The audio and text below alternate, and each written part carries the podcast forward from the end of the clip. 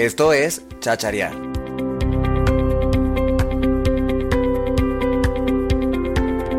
Un espacio para explorar las historias que le interesan a la gente. En las voces de quienes las han vivido o conocido. Un producto de la clase de géneros, formatos e interactividad del programa de comunicación social y periodismo de la Universidad Central. Periodismo universitario de la Escuela de Comunicación Estratégica y Publicidad.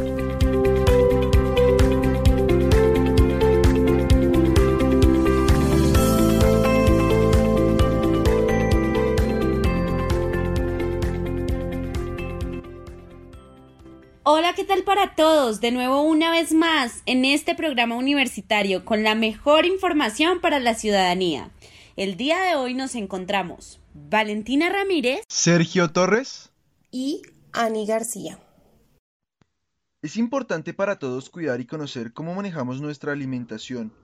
Sin embargo, el Gobierno Nacional se encarga junto con el ICBF de priorizar la buena alimentación y garantizar a todos los niños y niñas del país tener un plato saludable sobre su mesa.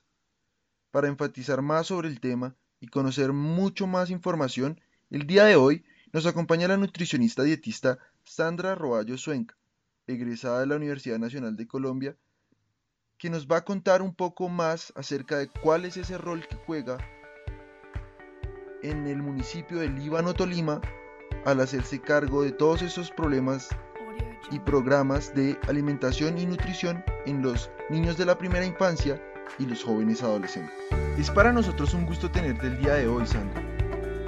Para comenzar, me gustaría preguntarte cuáles consideras que son esas motivaciones para desarrollarte en este ámbito de tu profesión referentes a la salud? Eh, cuando yo fui a ingresar en la universidad, eh, en esa época había dos opciones como para uno escoger, como alternativa 1 y alternativa 2. Entonces, eh, pero no aplicaba para medicina. Medicina era única. Si yo aplicaba para medicina, solo era esa y no podía tener otra opción. Entonces, no me arriesgué y lo que hice fue aplicar para nutrición y para fonobiología con la intención de, después de estar en el segundo semestre de nutrición, pasarme medicina. Sin embargo, después de haber empezado la carrera, ya me gustó la carrera. Entonces decidí quedarme y, ya, ahí decidí. porque escogí nutrición frente a las otras y no de pronto enfermería y después bono? Porque eh, cuando yo estaba en mi crecimiento como ser humano, eh, mi mamá realizaba unas actividades con niños y niñas que eh, eran abandonados por sus familias. Entonces mi mamá los cuidaba y los sacaba adelante y los niños se iban en adopción. Entonces yo veía, por ejemplo, ahí que una de las cosas que eran muy importantes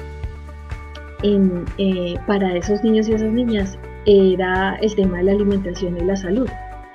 Entonces yo veía que el ejercicio que las profesionales que estaban a cargo de, esa revisión y de esa supervisión, yo veía que como que no era, como que para mí, a, ver, a pesar de ser tan pequeña, pues a mí me parecía que no estaba como bien hecho. A pesar de no saber cómo era la técnica ni nada de eso, pero yo veía como que no. Entonces cuando ya digamos que tuve la oportunidad de escoger que fue ya la carrera, eh, digamos que esa fue la razón por la que decidí que fuera nutrición y no alguna otra en salud y dejarla como primera opción y ya. Y ya después, obvio, lo que les contaba, ya después de que empecé ya la carrera, ya vi como todo y me gustó y decidí quedar. Eso fue. ¿Cuál es el rol y la función que desempeñas en el ICBF? Yo hago parte del equipo de primera infancia un Centro Nacional del IBF en el municipio de Líbano. Tengo a cargo cuatro municipios y pues estoy a cargo de todo el componente de salud y nutrición. Yo em, dentro de, digamos que los ejercicios o de las actividades que realizamos nosotros en el ICBF está la parte de supervisión a los diferentes programas que tenemos para primera infancia y, eh, y la parte de asistencia técnica, que es, eh, digamos que lo contrario a la supervisión. Entonces en la supervisión se identifican como ya las falencias que se están eh, eh, teniendo en la implementación de los programas y la asistencia técnica lo que hace es ir a dar apoyo a esa entidad para que solucione eso que se encontró que está fallando.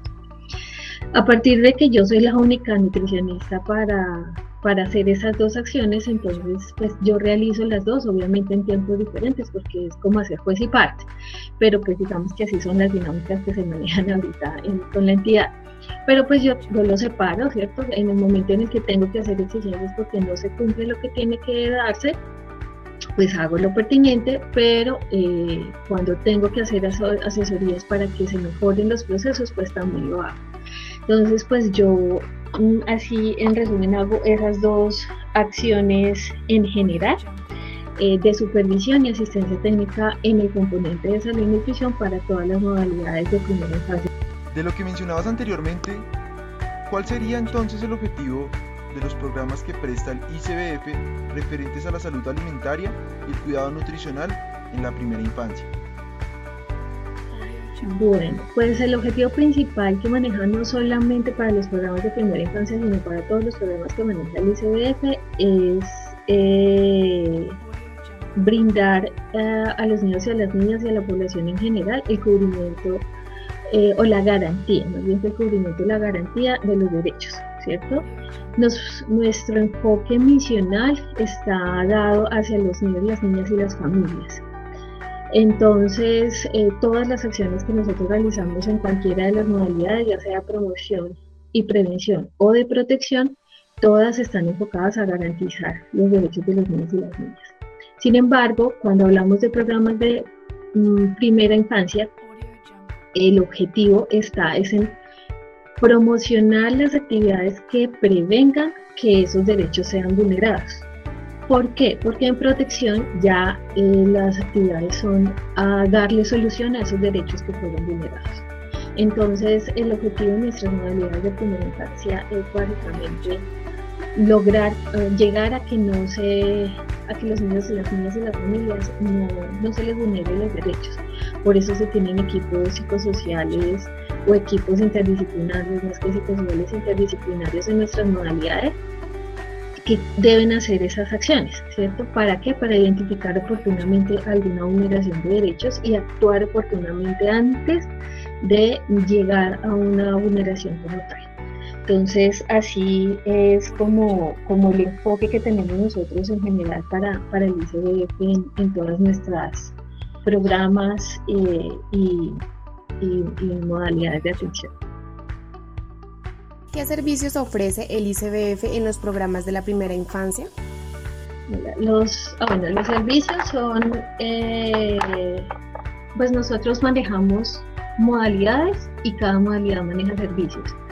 Eh, como les comentaba hace un ratico, pues tenemos tres modalidades y para las tres modalidades tenemos cuatro servicios.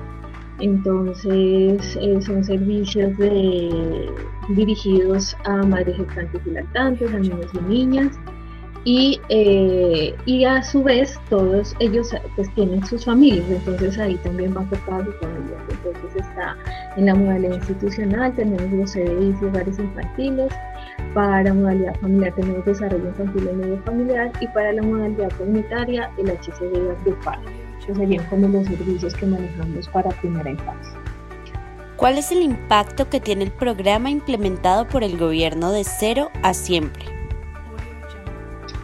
Bueno, pues como les decía, como el objetivo y este y estos programas están enmarcados dentro de la dentro de la misión eh, y visión del ICBF, obviamente, y dentro de lo dentro del área de promoción y prevención, eh, básicamente es, impactar en las familias en, el apoyo que las familias requieran para evitar la vulneración de derechos de los niños y las niñas y las, y las familias. Eh, nuestro objetivo por eso siempre eh, ha estado eh, o está dado hacia la identificación oportuna de situaciones y garantizar de alguna manera, digamos que lo mínimo que las familias requieren tener para, eh, para arrancar. Para que de ahí se puedan basar para, para todo lo demás. Es porque es una de las situaciones de mayor vulnerabilidad en nuestras familias, es el tema de la alimentación, la calidad de la alimentación y la cantidad que reciben.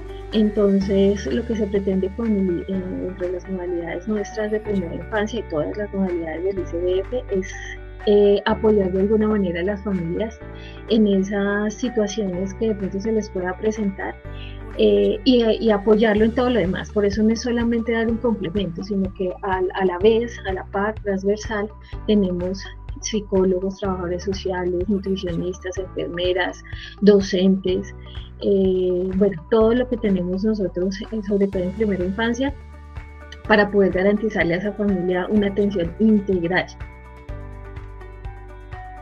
Para continuar hablando de lo que mencionabas anteriormente de las modalidades, me gustaría un poco ahondar más en este tema y preguntarte cuáles serían y cómo se manejan los procesos de nutrición y alimentación tanto en los niños de primera infancia como en aquellos niños que cumplen más de 6 años y que salen de este rango de edad.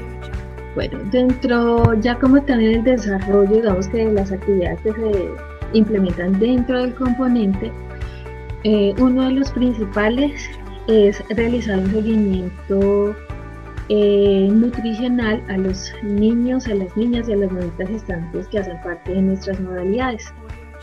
Eh, normalmente esos seguimientos son trimestrales, se hace una toma de peso y talla a cada uno de los beneficiarios o usuarios que tenemos nosotros, incluidas mamitas gestantes y niños y niñas, eh, eh, digo que habitualmente es trimestrales porque por unas situaciones, pues por la pandemia y todo, para esta vigencia, para este, este año 2021, eh, ya no quedó trimestral, sino cuatrimestral, pero pues igual hay un seguimiento.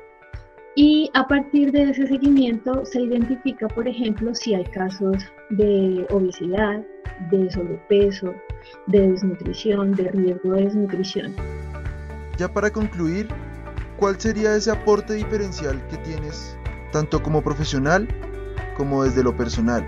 ¿Y cómo ves que se pueda mejorar la calidad de estos programas de nutrición en los niños, tanto dentro como fuera del ICBF? Desde mi punto de vista como profesional, desde lo personal y desde mi experiencia, pues que ya llevo, voy a cumplir creo que 17 años con el ICBF, eh, yo básicamente que lo que digo es que eh, uno tiene que mantenerse eh, siendo responsable de sus tareas, siendo muy abierto a las a todo lo que llega, porque el instituto cambia mucho en cuanto a los procesos así como son procesos fijos, el mismo instituto los cambia, les hace una que otra modificación y pues eso de pronto para ellos es allá en la parte de arriba es muy fácil, pero cuando lo que les decía ahorita, lo venimos a, implementar el terreno ya no es, entonces ahí es donde uno tiene que innovar. Eh, una de, digamos que de las, de las acciones o de las actitudes que yo hago acá como Sandra Roballo es eh, mantener, eh, mantener, digamos que la, la, calidad de uno como persona, que no se le olvide a uno que, que también hace parte de la comunidad, ¿cierto? Pero Sandra, muchas gracias por concedernos esta entrevista, también muchas gracias por darnos el conocimiento y la información de cosas que pues tal vez antes no sabíamos, del funcionamiento de los procesos y demás. Entonces pues nada, estamos inmensamente agradecidos contigo.